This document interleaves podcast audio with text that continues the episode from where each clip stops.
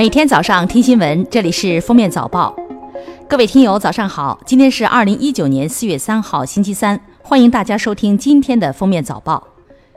据中央气象台网站消息，清明节期间，四月五号到七号，北方多地以晴或多云天气为主，温暖干燥，春风拂面，适合祭扫踏青；而南方则是一片雨纷纷的景象。专家提醒，在外祭扫踏青时需谨防使用明火。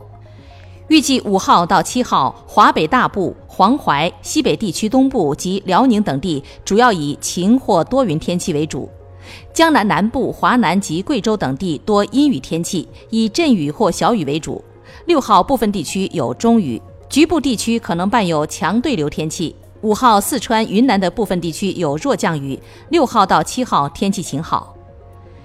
记者二号从位于凉山州木里县雅龙江镇利尔村的前线指挥部办公室获悉，目前木里森林火灾火场火情已经完全得到控制。前线指挥部指挥长、木里县县长武松说，目前过火面积十五公顷左右，参与扑火六百多人。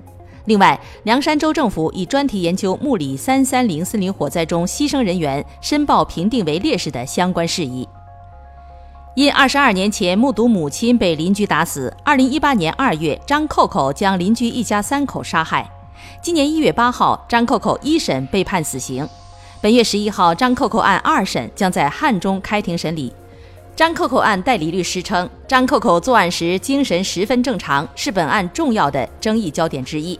为此，张扣扣家属找了国内三位精神病法医专家做了论证。四月二号，市场监管总局就征求调整保健食品保健功能意见发布公告。公告称，将调整取消部分保健食品的保健功能。封面记者新闻注意到，保健食品的美容、促进生长发育、促进泌乳等功能将被取消。二零二零年世博会将在阿联酋迪拜举行。根据四月二号公布的中国馆建筑设计方案，天眼 FAST。北斗卫星、五 G 技术、人工智能等将首次在世博会中国馆展出，高铁模拟驾驶、智能网联汽车也将集中亮相。新公务员法在第九十条中提出，公务员符合下列条件之一的，本人自愿提出申请，经任免机关批准，可以提前退休：一是工作年限满三十年；二是距国家规定的退休年龄不足五年，且工作年限满二十年。三是符合国家规定的可以提前退休的其他情形。另外，有五类公务员是不可以离职的。有人在知名代码托管平台发起了一个名为“九九六 ICU” 的项目，以抵制互联网公司的“九九六”工作制。九九六 ICU 意为工作九九六，生病 ICU。所谓的“九九六”是指每天上午九点工作到晚上九点，每周工作六天。九九六工作制的合法性显然是存疑的。如何从社会系统层面为年轻人减压，是时候在宏观层面予以正视了。据杭州中院通报，杭州保姆纵火案男主人林生斌等与绿城物业等被告已就该案纠纷达成调解协议，撤回起诉。绿城物业服务集团有限公司、杭州绿城海启实业有限公司也已全面履行调解协议确定的义务。四月一号，阿里公布二零一八年纳税数据。去年，阿里与蚂蚁金服总计向国家纳税五百一十六亿，平均每天纳税超一点四亿人民币。阿里成立之初曾提出每天要纳税一百万，现在百倍实现了当年的愿望。公开资料显示，到二零一八年，阿里的纳税额达五年前的七点三倍，稳居互联网行业纳税第一名。三月三十一号，河北省霸州市康先庄镇老老圈村一户村民中午办丧事时发生煤气罐燃爆。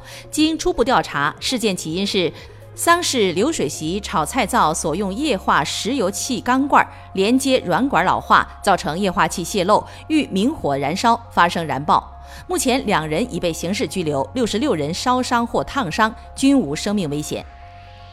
二零一九年四月二号，八十二岁高龄的我国著名真菌学家、中国科学院微生物研究所郑如勇院士和老伴儿黄河研究员将毕生积蓄一百五十万元捐献给中国科学院大学教育基金会，成立永久性郑如勇黄河奖学金，用于激励青年学子在科学研究的道路上不负时光，努力向上。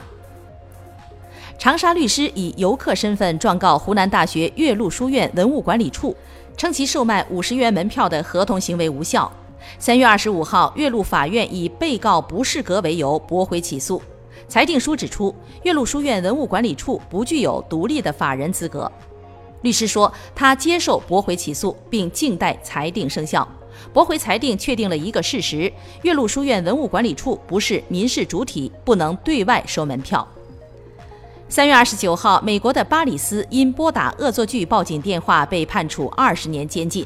二零一七年十二月，巴里斯与一名网友在打游戏的过程中发生争执，他决定报复。他报警，谎称自己枪杀了父亲，绑架了母亲和兄弟，并打算纵火。不料此地址是错的。对峙的过程中，警方射杀了无辜的市民。根据巴黎警察局公布的数据显示，从2019年年初以来，巴黎大区公共交通系统发生的盗窃案增加百分之三十三。巴黎大区主席佩克雷斯一号表示，自己已经向司法部长提交了一份建议，对于偷窃惯犯，今后要禁止他们进入地铁内。英国政府的脱欧协议三月二十九号在议会遭到第三次失败后，需在本月十二号前向欧盟提交新方案。否则将面临无协议脱欧。当地时间四月一号，英国议会再就脱欧选项进行第二轮指示性投票，但议员意见分歧仍然严重。四项脱欧替代方案无一通过，全部被下议院否决。感谢收听今天的封面早报，明天再见。本节目由喜马拉雅和封面新闻联合播出。